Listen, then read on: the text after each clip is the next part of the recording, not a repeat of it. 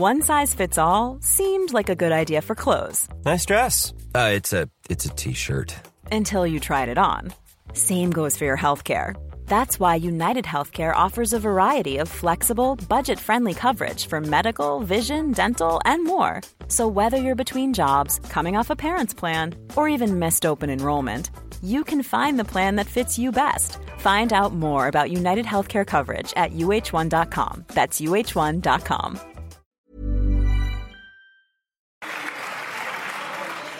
Alors oui, le travail est une valeur essentielle. Le travail, c'est la clé de l'émancipation, c'est la création de richesses, la liberté d'entreprendre, le partage de la valeur, des ressources complémentaires pour notre modèle social, une ambition plus forte dans la responsabilité sociale et environnementale des entreprises. Nous avons tous à y gagner.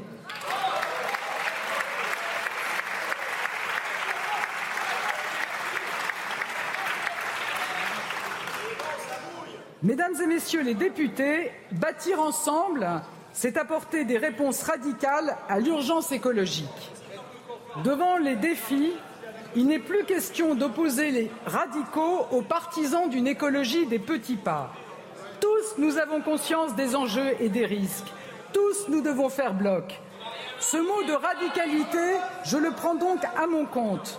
Nous engagerons des transformations radicales dans notre manière de produire, de nous loger, de nous déplacer, de consommer. Mais je l'affirme, je ne crois pas un instant que cette révolution climatique passe par la décroissance. Au contraire,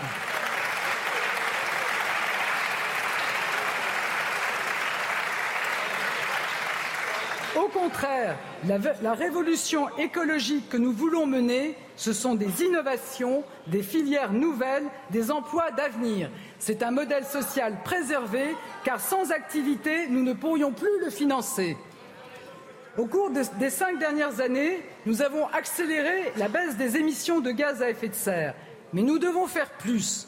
Sous l'impulsion de la France, l'Europe s'est fixé l'objectif d'être neutre en carbone en 2050 et de réduire ses émissions de 55% d'ici 2030. Ces objectifs, nous devons les atteindre. Ensemble, nous gagnerons la bataille du climat.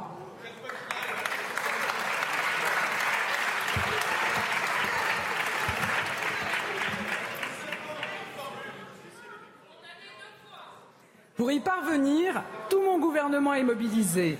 Le président de la République m'a chargé de la planification écologique.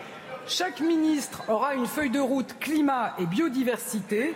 Nous allons définir ensemble un plan d'action, un plan de bataille. Dès le mois de septembre, nous lancerons une vaste concertation en vue d'une loi d'orientation énergie-climat. Filière par filière, territoire par territoire, nous définirons des objectifs de réduction d'émissions, des étapes et des moyens appropriés. La transition écologique est l'affaire de tous. Les dirigeants des grandes entreprises doivent montrer l'exemple et leur rémunération dépendra de l'atteinte des objectifs environnementaux.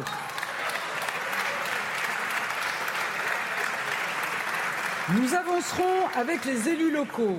Ils ont en charge l'aménagement du territoire, les transports, l'habitat, les déchets. Nous avons besoin d'eux et c'est le sens même de la création d'un ministère de la transition écologique et de la cohésion des territoires. Ils seront également source d'inspiration, d'initiatives et d'idées. Bien, bien, souvent, dans leur territoire, ils ont montré le chemin. Mesdames et Messieurs les députés, nous voulons être, nous serons la première grande nation écologique à sortir des énergies fossiles.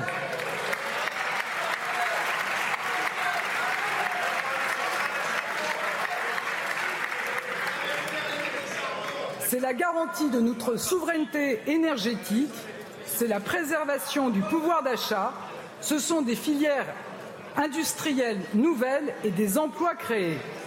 Car je le dis et je le répète, notre écologie est une écologie de progrès.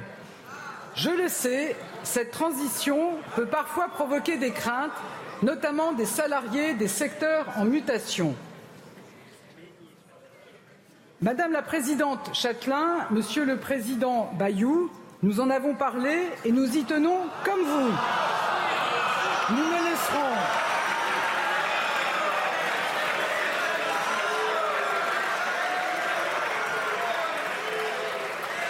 laisserons personne sur le bord de la route. Nous avons retenu les leçons du textile et de l'acier. Chaque transition ira de pair avec un accompagnement pour la formation et la reconversion. Pour sortir du carbone, nous nous doterons d'un mix énergétique équilibré autour des énergies renouvelables et du nucléaire. Nous accélérerons le déploiement des énergies renouvelables. Nous investirons dans le nucléaire avec la construction de nouveaux réacteurs et des innovations Monsieur pour, le Ruffin. pour le nucléaire du futur. La transition énergétique passe par le nucléaire. Je sais que c'est une conviction largement partagée sur ces bancs.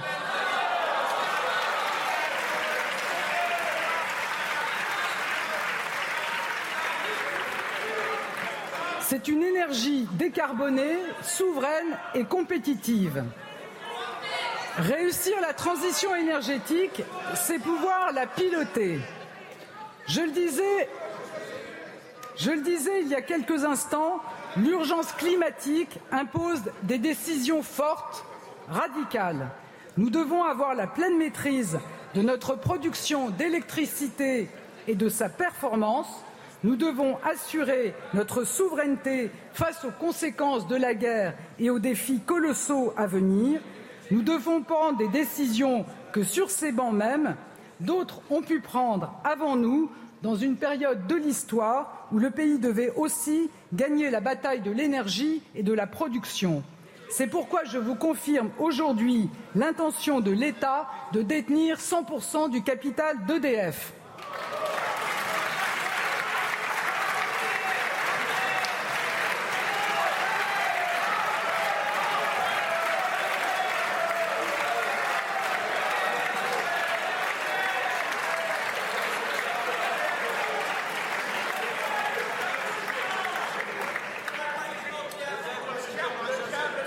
Cette permettra à EDF de renforcer sa capacité à mener dans les meilleurs délais des projets ambitieux et indispensables pour notre avenir énergétique. Réussir la transition énergétique, c'est ensuite consommer moins. Si notre pays est moins dépendant du gaz russe que nos voisins, nous ne pouvons pas croire ou faire croire que les décisions unilatérales de la Russie nous épargneraient. Si la Russie venait à couper ses exportations de gaz, nous serions touchés nous aussi. Dès maintenant, nous devons envisager tous les scénarios concrets, même les plus difficiles, et partager leurs conséquences avec tous les acteurs et avec les Français. Nous pouvons tenir, mais chacun devra agir. Plus largement, nous devons éviter toutes les consommations inutiles dans le domaine du logement. Nous amplifierons le succès de ma prime rénov pour rénover 700 000 logements par an. Nous voulons permettre à chacun d'avoir accès à des transports propres. Cela vaut partout en ville, partout en ville comme dans la ruralité. Le ferroviaire est et restera la colonne vertébrale d'une mobilité propre. Nous continuerons les investissements de ces dernières années pour les transports du quotidien, pour les petites lignes. Je veux ici rendre hommage à l'action de Jean Castex, infatigable voix des territoires,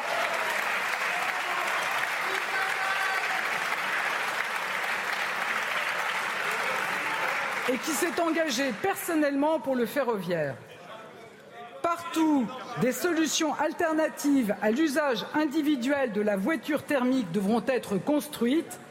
Partout, nous devons continuer à soutenir les mobilités propres et actives.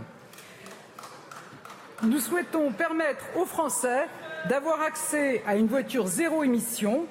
Pour y parvenir, nous prolongerons les aides à la conversion et nous mettrons en place un système de location de longue durée à moins de 100 euros par mois. C'est un projet écologique, c'est une ambition industrielle, car nous construirons ces voitures électriques en France. Au-delà des transports, partout nous allons décarboner. C'est vrai notamment dans l'industrie, en nous appuyant sur les 50 milliards d'investissements de France 2030. La moitié au moins sera consacrée à ces enjeux. Cela vaut aussi pour l'agriculture, en continuant à transformer notre modèle agricole. J'y reviendrai. Protéger l'environnement, c'est enfin préserver la nature et la biodiversité face au risque d'une sixième grande extinction. Nous accentuerons notre politique de préservation des espaces naturels, forêts, montagnes, littoraux, océans. Nous aurons une attention toute particulière pour nos outre-mer, dont la biodiversité est un trésor inestimable. Nous devrons enfin poursuivre notre sortie de la société du gaspillage et du tout jetable. Il faut du réemploi, de la réparation, du recyclage. Cela crée de l'activité, du pouvoir d'achat. Les outils ont été mis en place lors du précédent quinquennat. Il faut maintenant pleinement s'en emparer. Vous le voyez, derrière les mots, derrière les engagements, l'urgence nous impose des actes rapides. Tout ne viendra pas de l'État seul, chacun devra y prendre sa part, c'est la condition de la réussite. Mesdames et messieurs, au cours de nos échanges, j'ai vu se dégager une autre volonté commune bâtir la République de l'égalité des chances. Nous refusons une société où la vie et les destins sont tracés selon le quartier où l'on est, selon le lieu où l'on vit, selon la couleur de sa peau ou la profession de ses parents.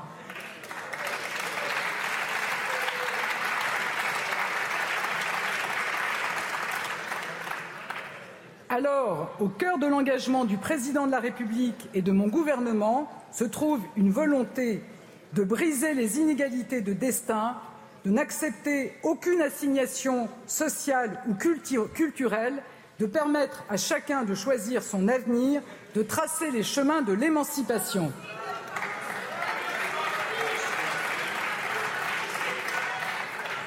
La République de l'égalité des chances se construit dès la naissance. L'enfance sera une priorité de ce quinquennat dans la droite ligne du chantier des mille premiers jours. Nous répondrons à la première préoccupation des parents aujourd'hui le manque de solutions de garde pour les enfants et notamment les enfants de moins de trois ans. Pour réussir, mon gouvernement souhaite bâtir avec les collectivités un véritable service public de la petite enfance. Il permettra d'offrir les 200 000 places d'accueil manquantes.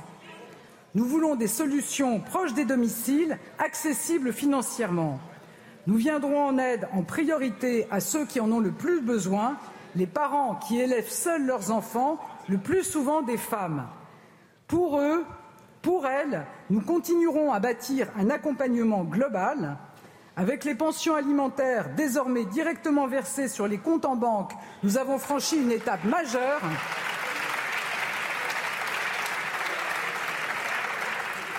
Nous continuerons et nous accorderons une aide aux familles monoparentales pour la garde des enfants jusqu'à 12 ans.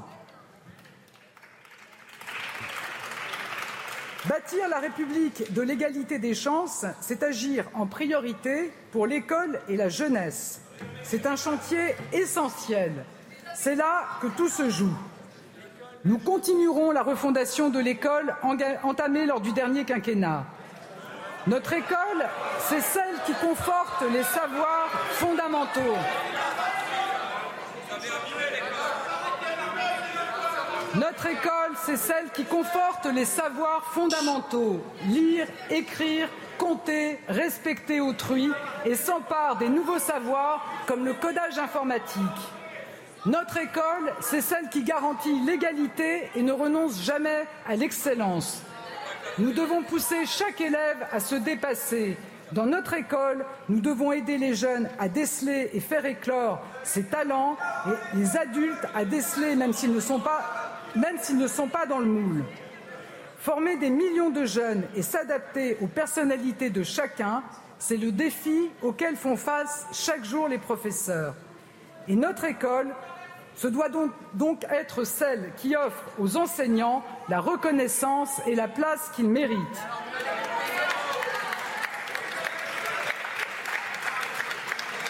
Les enseignants sont le cœur battant de la République et grâce à leur mobilisation durant la crise sanitaire, ils ont permis à notre école de rester ouverte. Nous devons mieux les associer à la transformation de l'école. Nous revaloriserons leur salaire et construirons avec eux les évolutions de leur profession. Avec eux, nous devrons bâtir un nouveau pacte, répondre à la question des remplacements, avancer pour l'aide individualisée, adapter leur formation, soutenir les projets collectifs. Mais il serait illusoire de croire que les solutions seraient identiques partout sur tous les territoires. L'égalité réelle, c'est adapter notre action en fonction des situations locales et des besoins des élèves. Le plan Marseille en grand lancé par le président de la République l'année dernière a ouvert la voie. Nous donnerons des marges de manœuvre aux établissements pour s'adapter. Nous mobiliserons toute la communauté scolaire, les associations, les élus, car l'émancipation de nos jeunes passe par l'école, mais aussi par le sport, la culture, l'engagement. L'égalité réelle, nous la construirons dans le dialogue avec toutes les parties prenantes. Cette concertation sera lancée dès septembre. Notre jeunesse doit également continuer à faire vivre les valeurs républicaines mon gouvernement continuera à déployer le service national universel.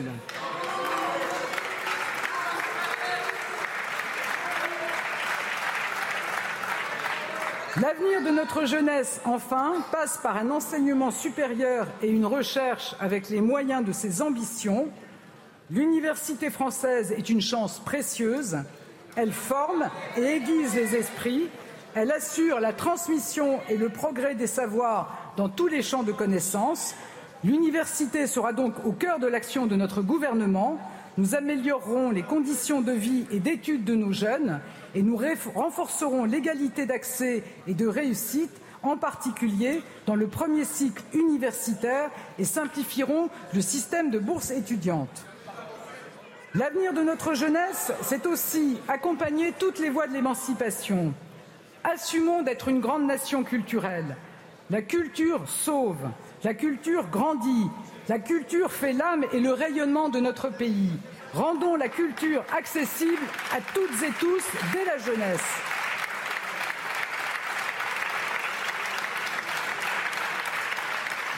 C'est pourquoi nous proposerons d'étendre le pass culture dès la sixième et d'amplifier l'éducation artistique et culturelle.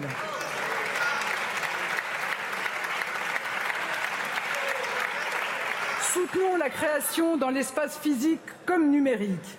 Prolongeons notre action pour sauvegarder le patrimoine. C'est notre identité, notre héritage, notre histoire. Bâtissons une nation sportive. Le sport donne sa chance à tous. Offrons à chaque élève en primaire 30 minutes de sport par jour. Faisons des Jeux olympiques et paralympiques de 2024 un accélérateur de l'activité physique dans notre pays. Bâtir la République de l'égalité des chances, c'est offrir à toutes et tous une santé de qualité. Les Français le savent, ils nous le disent, nous faisons face à un manque criant de, personnel de, professionnels de santé. Cette réalité, nous ne pouvons ni la nier ni l'occulter. Si nous avons supprimé le numerus clausus en 2018, nous... Nous devons aussi dire les choses. Cette situation durera encore plusieurs années. Face à ce défi, nous devons activer tous les leviers. Le premier, c'est la prévention. Trop souvent, à tort, on résume la santé aux soins. La prévention, ce sont des campagnes de santé publique, les dépistages et les, et les bilans de santé au moment clé de la vie. Mais bien au-delà, ce doit être une vision de toutes les politiques publiques Prévenir les maladies, c'est agir sur la qualité de l'air, sur l'habitat, sur les conditions de vie.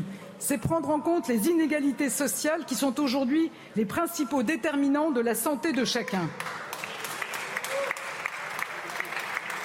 C'est pourquoi, avec le président de la République, nous avons souhaité que le gouvernement comprenne un ministre de la Santé et de la prévention. C'est un défi que l'État ne peut pas relever seul.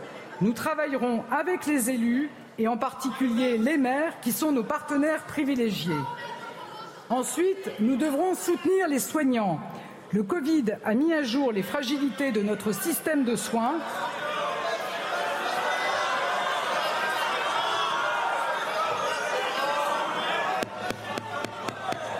S'il vous plaît.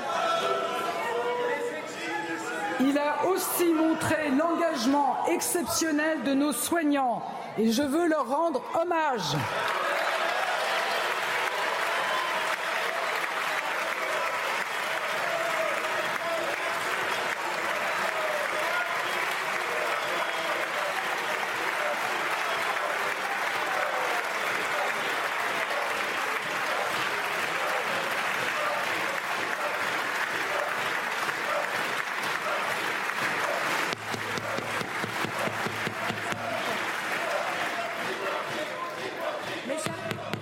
Mes chers collègues, s'il vous plaît. Pas de telles manifestations dans l'hémicycle, s'il vous plaît. Madame la Première ministre continue. Ça n'a rien à voir.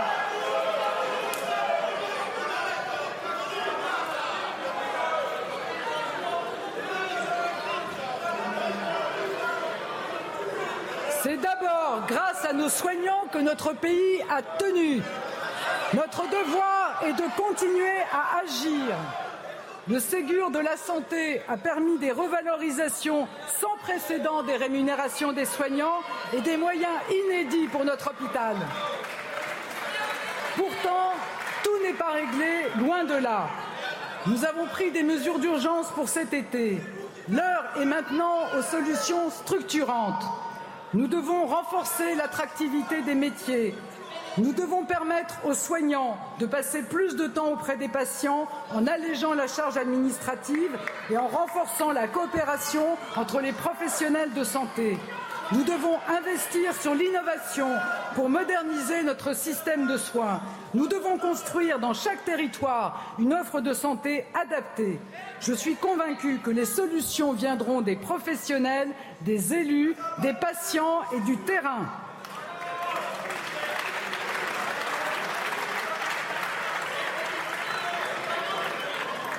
Dès septembre, des concertations seront lancées partout en France avec un objectif clair lutter contre les déserts médicaux par une meilleure coordination entre les acteurs, entre la ville et l'hôpital, entre le public et le privé.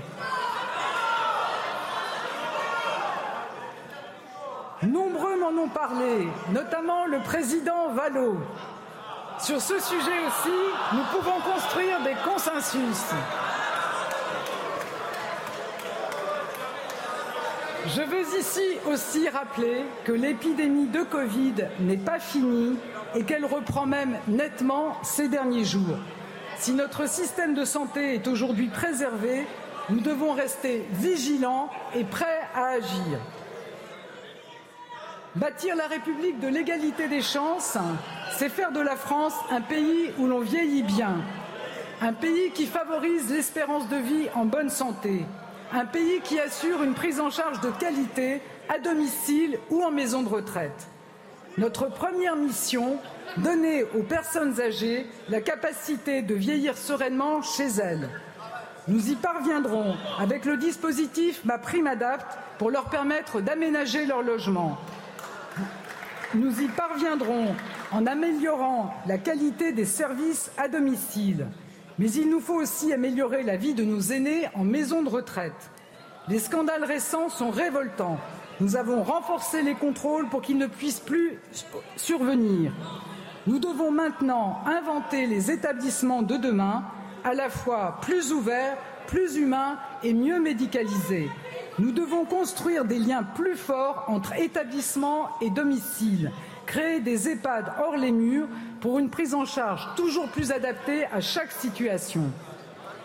Les investissements du Ségur ont été une étape majeure pour cette transformation. Mais nous devons aussi relever le défi de l'attractivité pour permettre le recrutement de 50 000 infirmiers et aides-soignants d'ici 2027. Lors du précédent quinquennat, nous avons créé la cinquième branche de la sécurité sociale.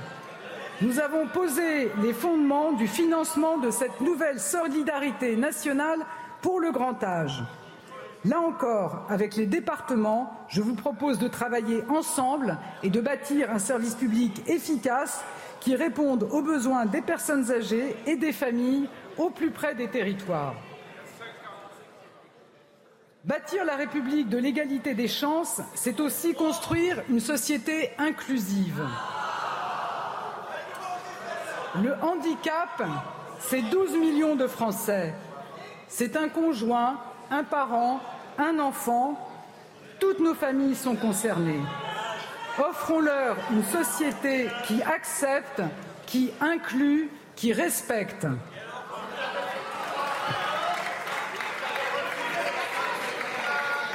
Une conférence nationale du handicap se tiendra début 2023.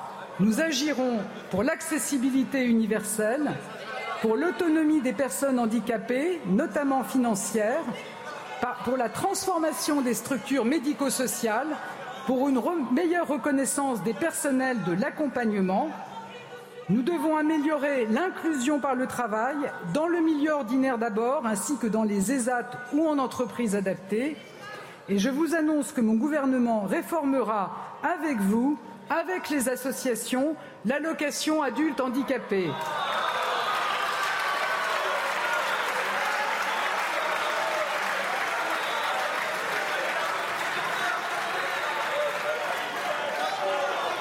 Il s'agira d'une réforme en profondeur.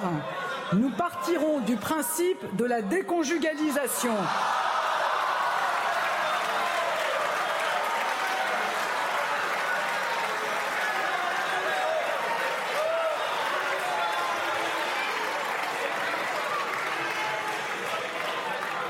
C'est une question.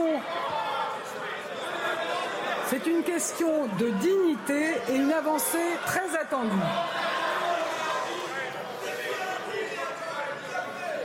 Bâtir la République de l'égalité des chances, c'est réussir la cohésion des territoires. Avec les territoires, avec leurs élus, nous voulons une relation fondée sur le respect, le dialogue et l'action. C'est une préoccupation partagée nous, en avons beaucoup parlé ensemble, Monsieur le Président Marcangeli, Monsieur le Président Chassaigne. Je veux saluer l'engagement et la détermination des élus locaux. Je l'ai dit, les politiques publiques doivent se construire avec eux. La crise sanitaire l'a montré, quand nous travaillons main dans la main, nous pouvons tout surmonter. Les cinq dernières années, ont permis de commencer à réduire les fractures de notre France. Nous avons créé plus de 2000 maisons France Service. Nous avons investi pour redynamiser les centres-villes et les centres-bourgs et accélérer le renouvellement urbain.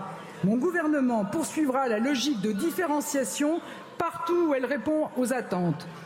Monsieur le Président Pancher, nous l'avons évoqué ensemble. La règle commune doit pouvoir s'adapter en fonction des spécificités de chaque territoire. Nous voulons donner plus de poids aux élus locaux, plus de lisibilité dans leurs compétences, plus de cohérence dans leur action. Le conseiller territorial peut être un moyen d'y parvenir et de construire les complémentarités indispensables entre départements et régions. Cela passera naturellement par des concertations approfondies que nous lancerons l'an prochain. Pour mener à bien leur mission, les collectivités ont besoin de visibilité et de stabilité dans leurs compétences. C'est l'enjeu de l'agenda territorial que nous devons bâtir ensemble. État et collectivités doivent se donner une lecture commune des défis à relever, des leviers à activer, des moyens nécessaires. En Corse, le cycle des discussions engagées avec les élus et les forces vives sera relancé dans les prochains jours. Il doit aboutir à des solutions concrètes pour tous les Corses et notamment la jeunesse. Des solutions concrètes pour le travail, pour le logement, pour la transition écologique, pour le développement économique et la sécurité. Nous sommes prêts à ouvrir tous les sujets, y compris institutionnels, à les discuter en transparence, dans un esprit constructif et responsable. Mais ne cédons pas à la facilité, répondons au cas par cas à ce qui bloque ou dysfonctionne. Mon gouvernement sera aussi celui de la justice territoriale. Quartiers prioritaires ou ruraux, nos territoires partagent des défis communs. bâtis dégradés, manque de transport collectif, accès à la santé et à l'emploi, sécurité. De tous les territoires de France, j'entends cette demande commune de justice, de considération. Nous allons y répondre. Pour nos quartiers, nous bâtirons des solutions qui changent le quotidien et redonnent des opportunités. Nous définirons les nouveaux contrats de ville et répondrons aux urgences avec les habitants, avec les associations, avec les élus locaux. Nous mènerons des opérations de renouvellement urbain essentielles car l'égalité, cela commence par l'état de sa rue, de son hall d'immeuble et de son école. Pour la ruralité, nous continuerons à investir. Un nouvel agenda rural sera mis en œuvre. Nous continuerons le déploiement de France Service pour garantir des services publics de proximité et de qualité aux habitants. Nous lutterons contre la fracture numérique. Nous irons au bout de la couverture mobile et très haut débit de notre territoire. Nous accélérons les formations et l'accompagnement aux usages numériques. La cohésion des territoires, ce sont aussi des fonctionnaires présents partout et un État qui répond vite et bien aux demandes des Français. C'est donner aux fonctionnaires les moyens de leur action. Nous continuerons la modernisation de l'État. C'est offrir aux agents des trois versants de la fonction publique une reconnaissance et de meilleures conditions de travail. C'est le sens notamment de la revalorisation du point d'indice la plus importante depuis près de 40 ans.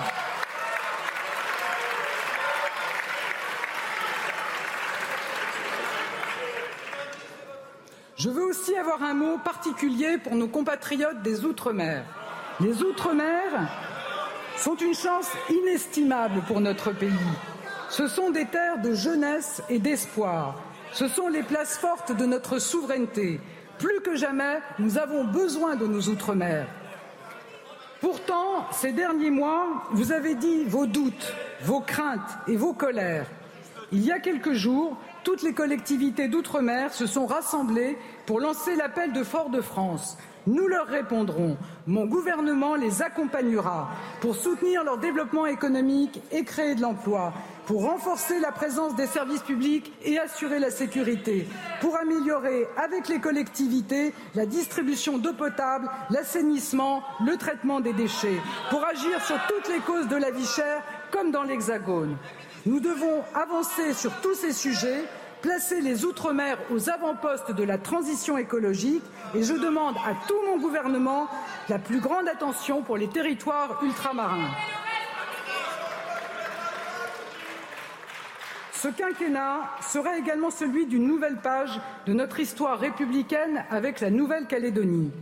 Nous aurons à écrire l'avenir de notre relation au terme du processus politique défini par l'accord de Nouméa.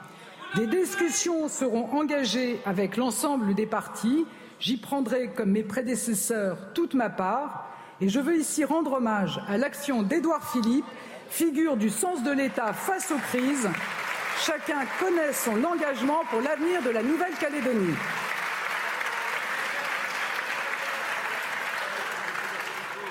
Bâtir la République de l'égalité des chances, c'est agir pour notre sécurité.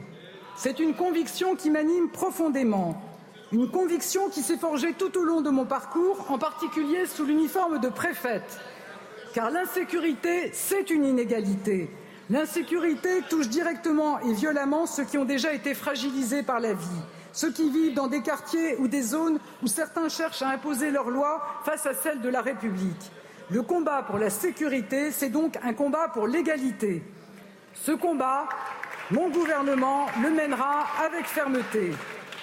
J'ai confiance dans nos forces de l'ordre et j'ai le plus grand respect pour elles. C'est pour cela que j'ai envers elles la plus grande exigence. Et je le dis sans détour. Honte à ceux qui attaquent systématiquement nos policiers et nos gendarmes. Honte à ceux qui tentent de dresser les Français contre ceux qui les protègent.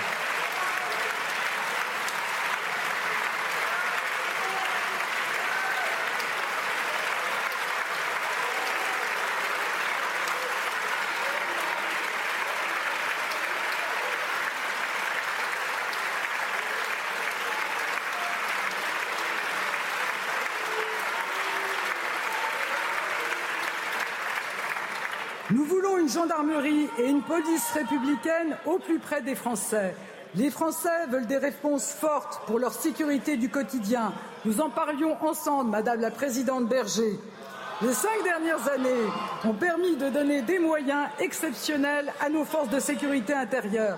Nous avons recruté 10 000 policiers et gendarmes supplémentaires. Nous avons fortifié notre sécurité civile et agi pour nos sapeurs-pompiers. Nous avons renforcé notre lutte contre le terrorisme et les moyens de nos services de renseignement en prolongeant l'effort entamé depuis les attentats de 2015.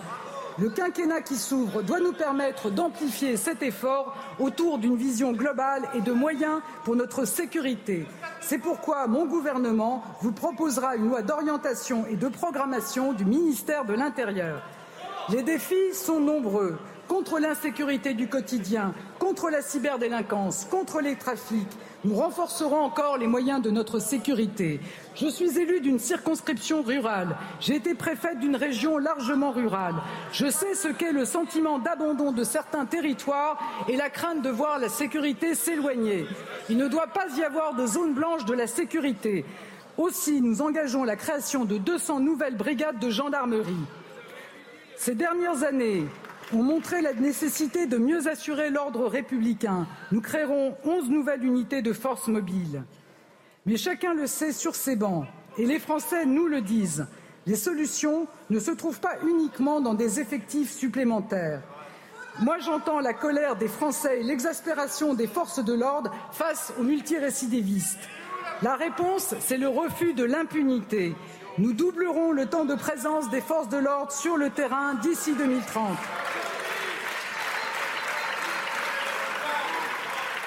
Cela se fera grâce à nos recrutements, en allégeant les procédures, en les modernisant. Une profonde réforme de l'investigation sera mise en place avec une formation plus longue, le passage obligatoire de l'examen d'officier de police judiciaire et la création des assistants d'enquête. La réponse, c'est aussi l'efficacité de la justice. Ce sont des décisions rapides et respectées. Les États généraux de la justice, lancés par le président de la République, ont montré qu'il fallait des moyens supplémentaires et des méthodes nouvelles, qu'il fallait répondre à la crise de confiance de nos concitoyens, aux attentes fortes des professionnels et garantir toujours l'indépendance de la justice. Mon gouvernement vous proposera une loi de programmation pour la justice. Nous voulons notamment recruter 8 500 magistrats et personnels de justice supplémentaires pour une justice plus proche, pour réduire les délais et permettre aux juges de se concentrer sur leur mission fondamentale. Nous agirons pour que chaque, chaque peine prononcée soit exécutée et pour lutter contre la surpopulation carcérale. Une quarantaine d'établissements pénitentiaires, 15 000 places, seront livrées dans les prochaines années. Je veux que nous ayons, en lien étroit avec les élus, les associations, les magistrats et les forces de l'ordre, une action toujours plus résolue dans la lutte contre les violences sexuelles, sexistes et les violences intrafamiliales. C'est mon combat, je l'ai porté comme préfète, je le porterai comme Première ministre.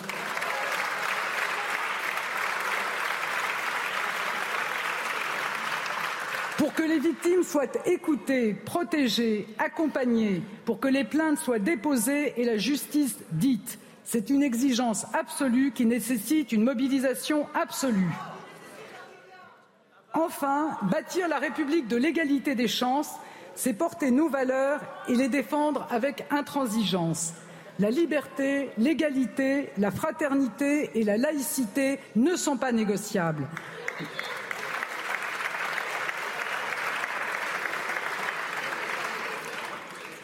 La laïcité, c'est un pilier de notre pacte républicain. Face à elle, le séparatisme et l'islamisme sont des périls mortels. Ils s'en prennent à notre unité républicaine. Ils sont le terreau de la radicalisation et du terrorisme.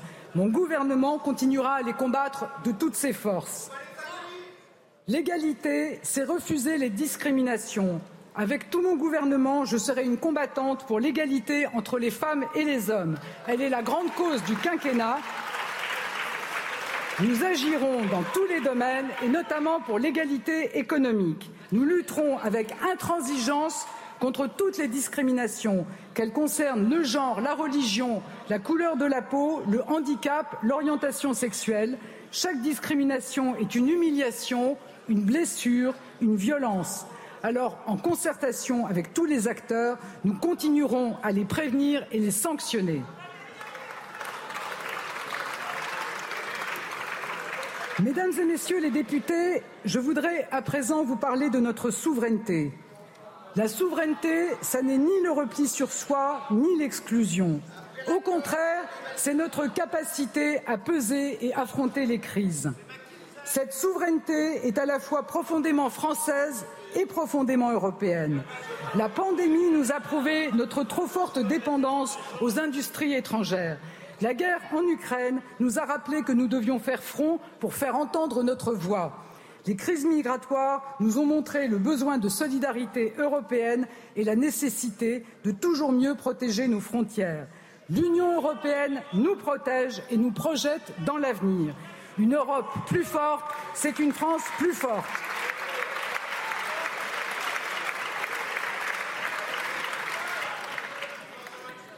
La présidence française du Conseil européen a permis plus de 130 accords et autant de réponses pour le climat, le numérique, l'autonomie stratégique, les droits sociaux ou l'égalité des femmes. Les défis de la souveraineté nous attendent. Bâtissons ensemble une France plus forte dans une Europe plus indépendante.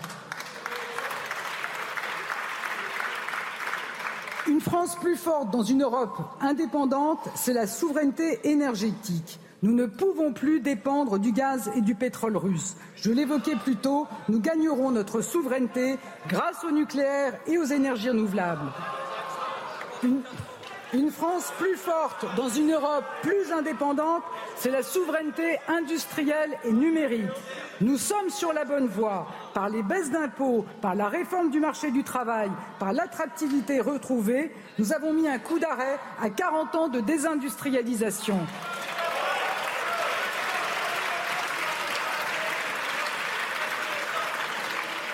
Maintenant, accélérons. En continuant à attirer les entreprises et les industries. Comme annoncé par le président de la République, nous vous proposerons de baisser encore les impôts de production et de supprimer la CVAE dès la loi de finances 2023. Concrètement, ce sont près de 8 milliards qui permettront de renforcer la compétitivité de nos entreprises aux trois quarts des PME et des ETI. Concrètement aussi, nous compenserons cette perte de ressources auprès des collectivités. Accélérons en investissant massivement sur les secteurs d'avenir comme l'alimentation, l'énergie, le spatial, les biomédicaments ou l'électronique. Bâtissons les filières d'excellence françaises et européennes. C'est le sens des 50 milliards d'euros d'investissement de France 2030 pour l'innovation, pour la recherche, pour la réindustrialisation. Plus largement, nous, investirons dans nos sites universitaires et nos organismes de recherche. Nous continuerons à revaloriser et à simplifier le métier de chercheur. La recherche, quel qu'en soit le domaine, inspire et fait la force de notre pays. Je veux rendre hommage à l'excellence de nos universités et laboratoires et en disant ces mots, je veux féliciter au nom du gouvernement le mathématicien Hugo Duminil-Copin pour la médaille FIC fait la fierté de toute notre recherche.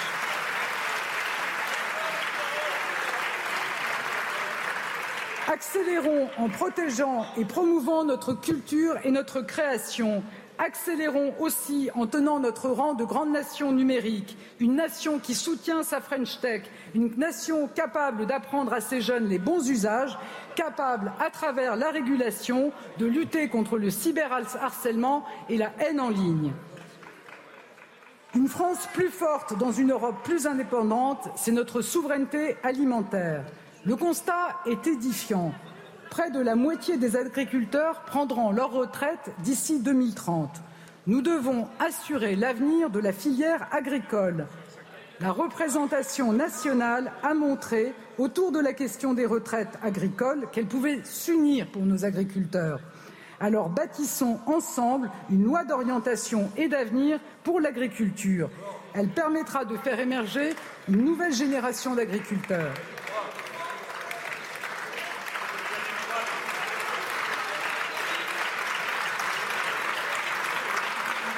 Cela passe d'abord par une meilleure rémunération, par le soutien à la transmission de nos exploitations, à l'entrepreneuriat.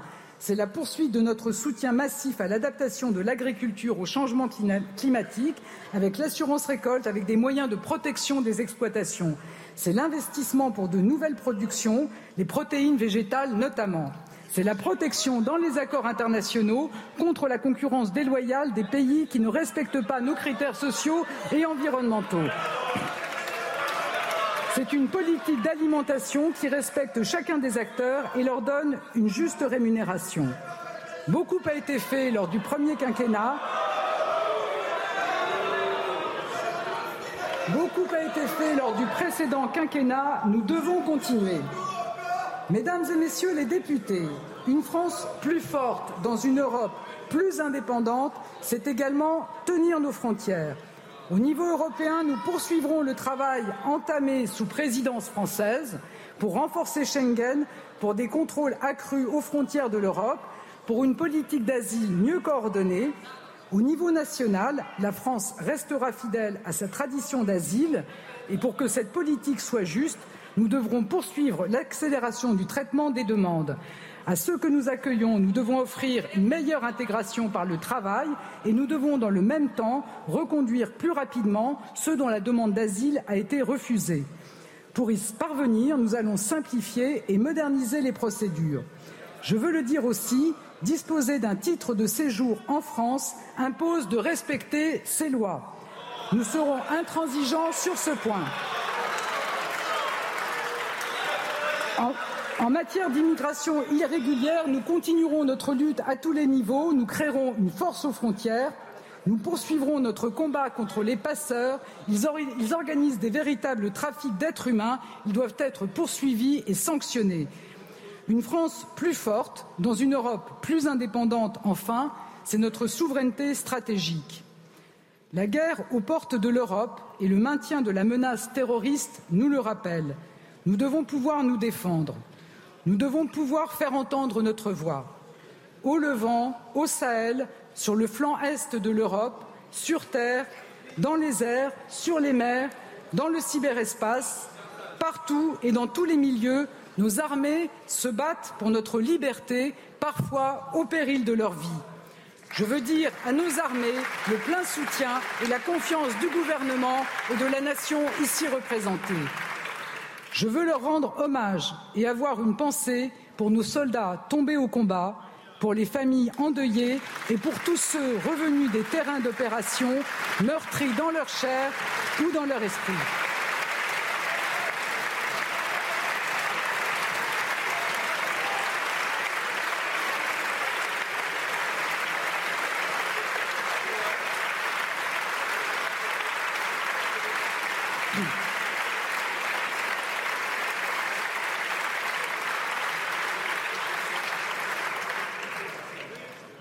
Le contexte géopolitique et les désordres du monde nous obligent.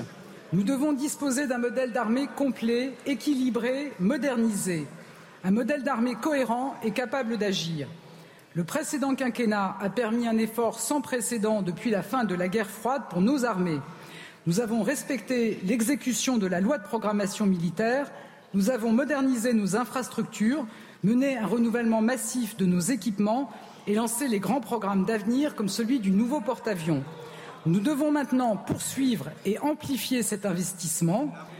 Prochainement, le président de la République annoncera les contours d'une nouvelle loi de programmation militaire. Il donnera une vision et un cap à nos armées comme à notre industrie de défense en tirant tous les enseignements de l'engagement de nos forces et de la coopération avec d'autres armées. Nous tiendrons notre rôle. Nous agirons en cohérence avec nos ambitions européennes et nos alliés de l'OTAN. Nous devrons aussi fortifier la résilience de la nation et par l'accroissement de la réserve, par des actions auprès de notre jeunesse, par le travail sur la mémoire, par l'attention portée aux anciens combattants, nous renforcerons le lien armée-nation. La France, sous l'impulsion du président de la République, devra enfin tenir toute sa place sur la scène internationale. Cela veut dire plus d'efforts en matière de solidarité internationale, une ambition accrue pour les défis globaux comme la santé ou le changement climatique. Cela veut dire poursuivre le renouvellement de notre relation avec l'Afrique par le dialogue, par les partenariats, par le travail de mémoire.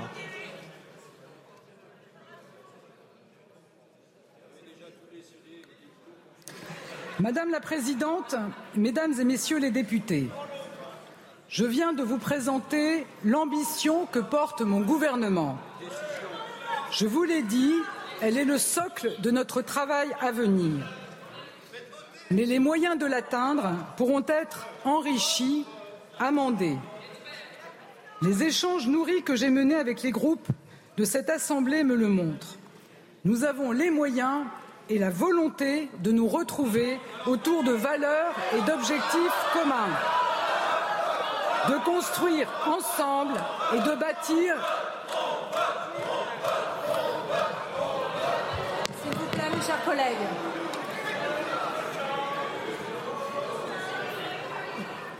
Nous avons les moyens et la volonté de nous retrouver autour de valeurs et d'objectifs communs, de construire ensemble et de porter des majorités d'idées.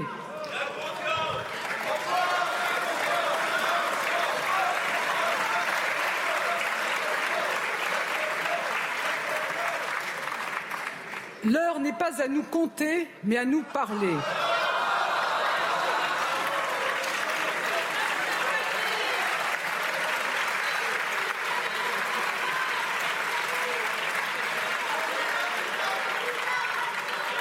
La confiance ne se décrète pas a priori. Elle se forgera texte après texte, projet après projet, car nous travaillerons en bonne foi et en bonne intelligence, comme nous le demandent les Français.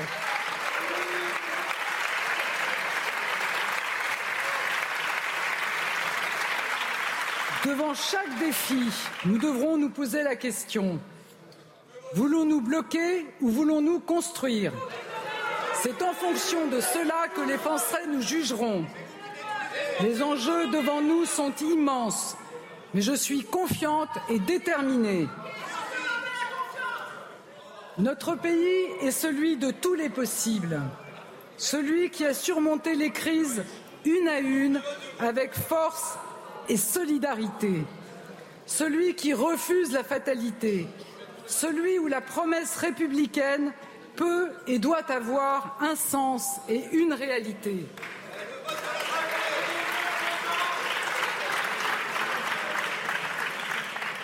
Cette conviction, je la tiens de mon histoire, car si je suis ici devant vous, Première ministre de la France, je le dois à la République. C'est elle.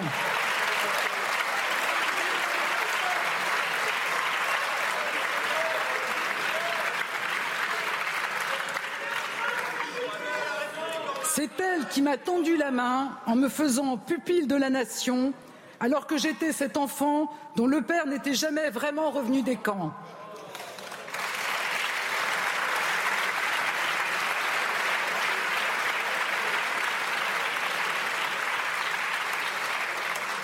C'est elle qui m'a montré que le travail peut déjouer les destins tracés et qui m'a donné un métier.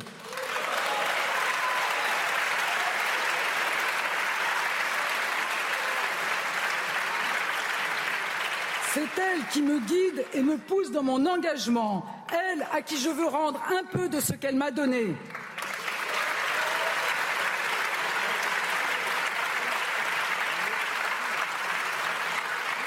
C'est la République qui a ouvert la voie à tant de femmes avant moi. Je pense à Irène Joliot-Curie, Suzanne Lacor et Cécile, Brinjvic, première femme membre d'un gouvernement en 1936 sous le Front populaire.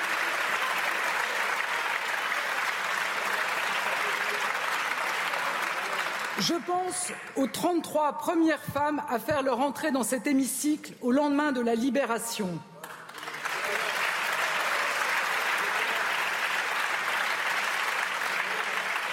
Je pense à Simone Veil, dont la force et le courage m'inspirent à ce pupitre.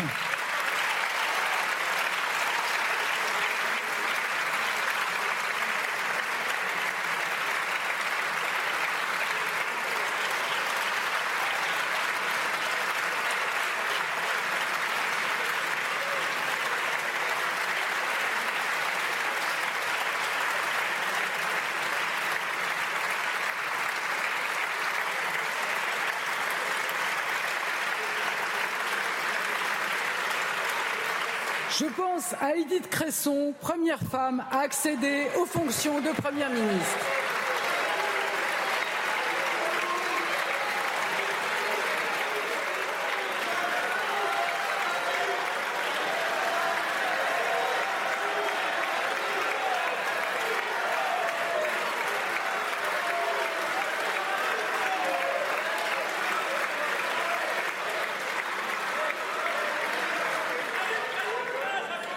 Je sais dans cette assemblée présidée pour la première fois par une femme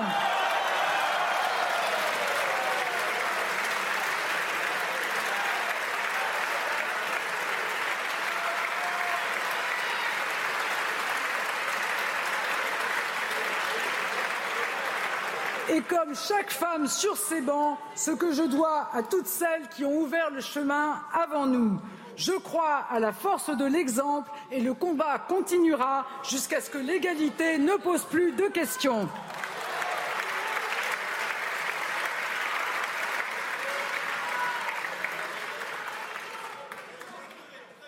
J'ai partagé avec vous un peu de mon histoire, mais l'histoire de la République, c'est celle de toutes les Françaises et de tous les Français. La France, notre France, c'est celle des enseignants qui donnent des visages et des noms à la transmission et à l'émancipation. La France, notre France, c'est celle des soignants qui ne comptent pas leurs heures et n'ont reculé devant aucun effort pendant plus de deux années de pandémie. Celle des travailleurs de la deuxième ligne qui ont assuré la continuité de notre économie. Celle des commerçants qui ont été exemplaires et ont tenu.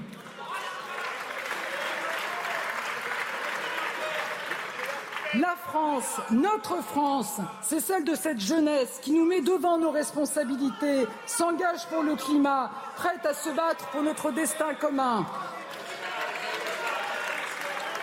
La France, notre France, c'est celle des créateurs, des entrepreneurs, des travailleurs, des fonctionnaires, des artisans, des agriculteurs.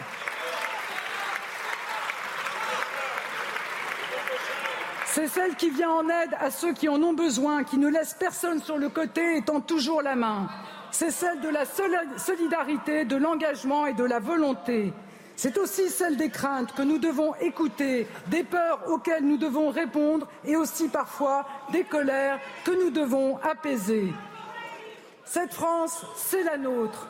Alors soyons à sa hauteur, à la hauteur des Françaises et des Français. Une nouvelle page de notre histoire politique s'ouvre. Nous allons l'écrire ensemble. Alors devant vous, je m'engage à partager les enjeux et les contraintes, à vous faire part de nos feuilles de route et des différentes voies que nous pourrions emprunter. Je m'engage à ne jamais rompre le fil du dialogue avec les groupes parlementaires, avec les forces vives, avec les Françaises et les Français. Je m'engage à bâtir des compromis ambitieux, sans compromission sur les valeurs, des solutions concrètes, des majorités de projets et d'idées. Les Français ont sonné l'heure de la responsabilité. Nous serons au rendez-vous.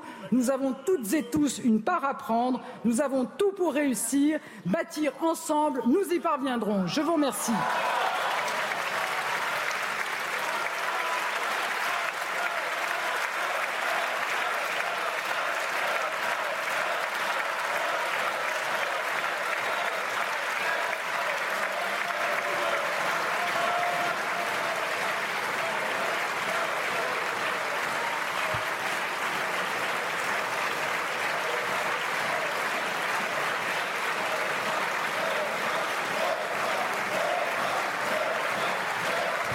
Madame la Première ministre, je vous remercie.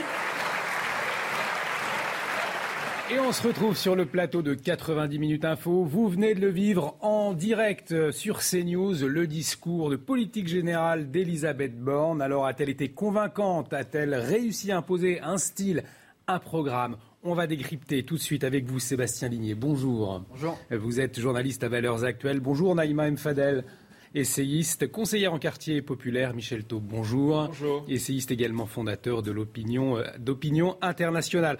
Alors peut-être un premier tour de table pour commencer. Est-ce qu'elle a été convaincante, Elisabeth Borne, pour vous, en un mot, Michel Taube Je ne sais pas si ça a été convaincante, mais une chose est certaine, c'est qu'elle a été longue, trop longue. 1h27 de discours. Trop longue. Je pense qu'elle a certainement battu le record de longueur d'un discours de politique Édouard Philippe, c'était 1h07. Hein. Oui, mais c'est beaucoup plus. Et je pense que, en fait, elle a confondu le discours de politique générale où on doit vraiment donner la vision et créer une sorte de dynamique avec un programme est ultra détaillé, beaucoup trop détaillé. J'ai même pas compté, je crois que j'en ai plus de 7, l'annonce de plus de 7 lois de programmation dans plein de domaines différents. On, enfin, on se noie un peu dans ce discours. Et je vais vous dire, et mon deuxième euh, sentiment, c'est ce qui s'est passé dans l'hémicycle. Une atmosphère de chahut. Ça, c'est ce qu'on peut noter aussi. C'était du mauvais spectacle, c'était du cinéma, du mauvais cinéma. Je veux dire, un Alexis Corbière qui était assis n'importe comment, enfin, de façon totalement, totalement avachie, totalement irrespectueux. C'est comme moi si je vous parlais en étant comme ça, vous voyez? Voilà, Il était comme ça, en fait. Il, il essayait, il feignait de ne pas regarder euh, euh, l'oratrice. Donc je pense qu'il y a, voilà, euh, Renaissance, ils ont mis du temps à être chauffés et, à applaudir. Les, il y a eu de longues phases où il n'y avait pas d'applaudissements dans ses propres camps. Donc je pense que voilà, c'était long, c'était trop long. Et je pense que si les prochains mois sont à l'image de ce que l'on a vu et entendu là, entendu, des fois on avait du mal à entendre, euh, ça s'annonce très très mal au niveau de l'ambiance et de la constructivité. Madame la Première ministre veut être une bâtisseuse. Mais comment va-t-elle pouvoir l'être avec une assemblée aussi euh, désordonnée que ce qu'on a vu pendant une heure et 27 minutes? Bâtir pour la France, c'est vrai, ça a été euh, ses, premiers mots notamment. Euh, Naïma Mfadel, votre première réaction? Un discours trop long, une atmosphère de chahut? Oui, le discours était euh, trop long et effectivement, je trouvais que c'était euh, bien regrettable euh, l'image qui a été donnée par les parlementaires de ne pas être dans cette écoute et d'être respectueux.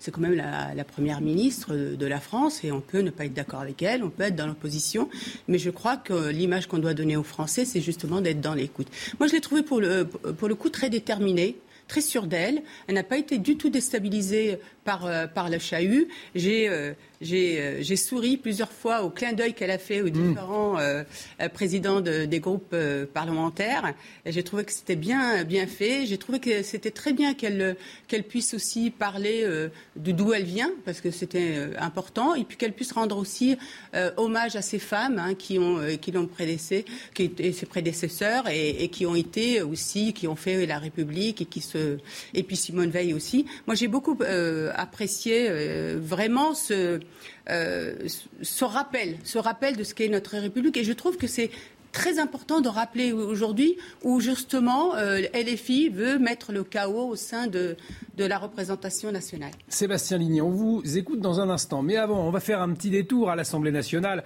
On va retrouver euh, Elodie Huchard. Elodie, vous avez suivi bien évidemment ce discours d'Elisabeth Borne. Alors qu'est-ce qu'on peut en retenir à cette heure? Eh bien écoutez, effectivement, un discours euh, relativement long. Elisabeth Borne aura euh, euh, tenu face parfois aux huées de la France insoumise. On a vu la Première ministre s'agacer un certain nombre de reprises quand elle était interpellée par l'opposition. Il a beaucoup été question de cette situation politique particulière. Elle a fait beaucoup référence à cette majorité relative. Mais attention, Elisabeth Borne le dit, majorité relative ne veut pas dire action relative. Les Français n'ont pas demandé l'immobilisme. Elle a tenté de tendre la main aux oppositions. Elle a cité un certain certain nombre de présidents de groupe, les mettant finalement un peu au pied du mur. Quand elle parle par exemple de la retraite à 65 ans ou de la contrepartie euh, du RSA et qu'elle cite euh, Olivier Marlex, elle a fait pareil avec Julien Bayou, avec Boris Vallaud. Attention, il y a deux présidentes de groupe qui n'ont pas été citées, Mathilde Panot pour la France Insoumise et Marine Le Pen pour le Rassemblement National. Ça en dit long aussi sur la politique que compte mettre en place Elisabeth Borne. Les compromis, oui, c'est un mot qu'elle a beaucoup répété, mais pas avec n'importe qui et donc pas avec ni l'extrême droite ni l'extrême gauche. Et puis forcément, elle est venue sur un certain nombre de mesures. Des lois d'orientation ont été promises à peu près dans tous les domaines. Et puis aussi, elle a vanté le bilan du précédent euh, quinquennat d'Emmanuel Macron, paradoxalement parce que dans le même temps, elle explique que nous sommes dans une nouvelle ère politique, une nouvelle ère parlementaire. Et puis, elle a aussi parlé de la fameuse réforme des retraites, expliquant qu'il allait falloir travailler progressivement un peu plus longtemps, lever de bouclier du côté euh, de la France insoumise. Et puis, on nous avait promis aussi une tonalité un petit peu plus euh, personnelle pour Elisabeth Borne. Ça a été le cas en introduction et en conclusion quand elle remercie euh, la République et qu'elle explique qu'elle veut la servir parce qu'elle se rappelle de cette petite fille pupille de la nation, rappelons-le. Donc un discours euh, d'une heure et demie, on le rappelle, il n'est pas suivi d'un vote de confiance. C'est pas faute de l'avoir réclamé encore dans l'hémicycle tout à l'heure. LFI scandait on vote, on vote. Merci beaucoup euh, Elodie pour toutes ces précisions. Vous restez avec nous, vous intervenez quand vous voulez bien évidemment. Vous êtes à l'Assemblée nationale avec Florian Paume et euh, Noah euh, Pradel derrière la caméra, Sébastien Ligné. Votre première réaction après ce discours de politique générale? Il y aurait beaucoup de choses à dire ou à reprendre. On pourrait évidemment parler de, l'ambiance électrique, d'une NUPES qui finalement fait, honneur à sa, réputation. Euh, de l'autre côté de l'hémicycle, un RN qui visiblement a été cadré et consigne a été passé de se bien tenir et donner une bonne image de, ce nouveau groupe, toujours dans cette optique de, notabilisation euh, du Rassemblement national voulu par Marine Le Pen. Euh, on pourrait parler du ton et de la forme d'Elisabeth Borne, que j'ai trouvé finalement assez soporifique, très robotique, très technocrate finalement, mais qui a réussi, je trouve, notamment grâce à cette ambiance électrique, à sortir un peu de ses gonds et, et, finalement ne pas rester sur un ton monocorde et un petit peu sur la deuxième partie du discours, euh, hausser la voix et aussi euh, euh, susciter l'adhésion de son propre camp. Ce qui montre aussi que malgré l'ambiance électrique, bah, je préfère au fond euh, une assemblée euh, un petit peu euh, désordonnée, mais qui vit qu'une assemblée absente. Mais moi, ce qui m'a surtout retenu l'attention et ce qui m'énerve particulièrement dans le discours, c'est qu'on a encore une fois vu une, Elisabeth Borne, et, et j'inclurai tout le gouvernement ensemble, qui finalement n'a pas tant retenu la leçon que les Français lui ont, lui ont infligée. C'est-à-dire C'est-à-dire qu'en leur donnant une majorité relative, les Français ont ordonné au gouvernement d'agir avec tous les groupes d'agir avec le Rassemblement national, d'agir avec la France insoumise et la NUPES. Et, si vous voulez, euh, euh, en les écartant comme ça, en finalement disant qu'ils ne, font, ne font pas la partie de la République, une nouvelle fois, je pense qu'ils se trompent et qu'ils euh, oublient que ils ont un mandat donné par le peuple et que le peuple, en faisant rentrer la France insoumise et en faisant rentrer le Rassemblement national, leur ordonne d'agir. Autre élément qui m'a particulièrement agacé, c'est finalement, on a vu par ces clins d'œil, par ces allusions au président de groupe, une union et une tentative d'union qui est finalement assez superficielle, parce qu'à force de vouloir faire plaisir à tout le monde, euh, on ne convainc personne.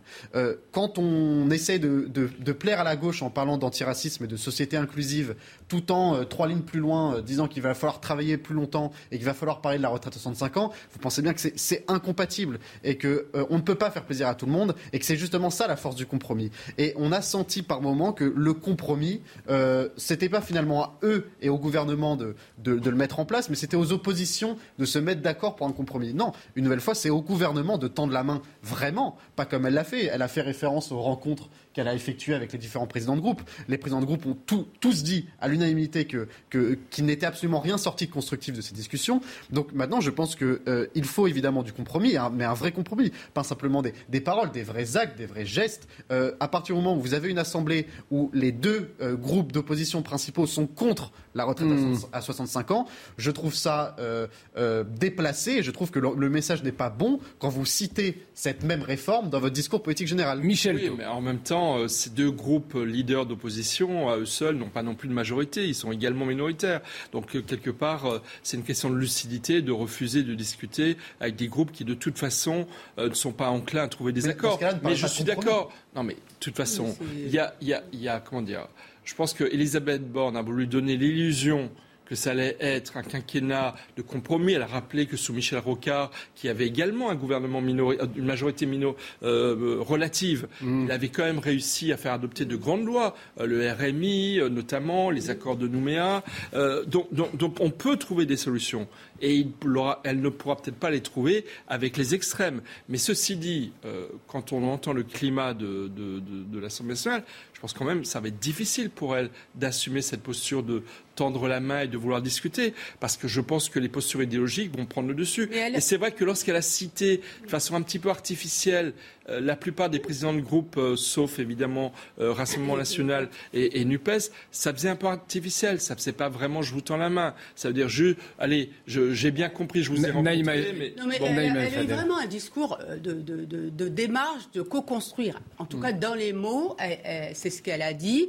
Et elle a bien montré la main tendue. Elle a dit les Français nous attendent au tournant. Enfin, il y a eu quand même cette déclaration qui était fortement imprégnée de on doit construire ensemble, on doit être à l'écoute des Français. Après, effectivement, en citant Rocard, etc., c'était intelligent aussi de sa part mmh. parce qu'elle a bien montré qu'il y avait une majorité relative, mais qu'ils sont arrivés. Et comme souvent, les différents, quand même, je vois les LR ou bien, euh, notamment les LR, ils ont dit texte par texte, on verra en fonction. Et on votera en fonction s'il y a une convergence. Donc je pense qu'elle est plutôt dans sa logique.